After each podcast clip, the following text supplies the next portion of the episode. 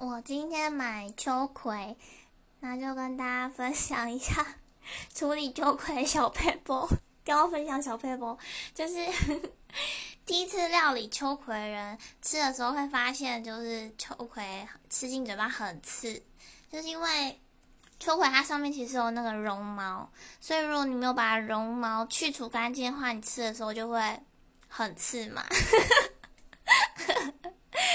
所以呢，这里分享两个方法给大家去除绒毛。一个就是你把秋葵放在袋子里，然后加盐巴去搓它。对，但我自己最常用的方法是拿菜刀的刀背去刮秋葵。所以你刮完一圈之后，再用水冲一下，就去除干净喽。喝。